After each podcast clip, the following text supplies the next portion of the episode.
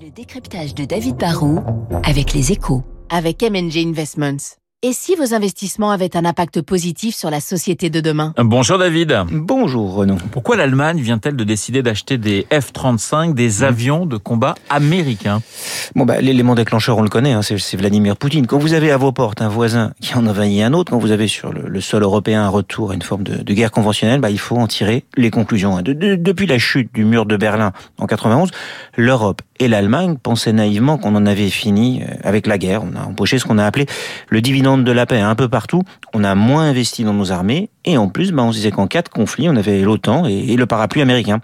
Depuis une quinzaine de jours, bah, on se rend compte que pour préparer la paix, il faut être capable de faire comprendre à nos ennemis potentiels que l'on pourrait aussi faire la guerre. Et c'est pour cela, bien sûr, que l'Allemagne va dépenser 6 milliards d'euros pour remplacer ses vieux tornados par 35 F-35 flambant neufs. Mais pourquoi acheter des avions américains et pas des rafales français? En fait, c'est le résultat des pressions américaines. Si vous voulez profiter du bouclier américain, il faut accepter de financer leur industrie. Là, on est dans un cadre en fait très contraint. L'Allemagne, en tant que membre de l'OTAN, doit disposer d'avions capables de transposer des bombes atomiques américaines. Et les Américains obligent désormais que ces bombes soient transportées par quoi? Bah, des avions made in USA. L'Allemagne n'a donc, il faut bien le dire, pas clairement, clairement pas le choix. David, c'est une très mauvaise nouvelle pour l'Europe de la défense.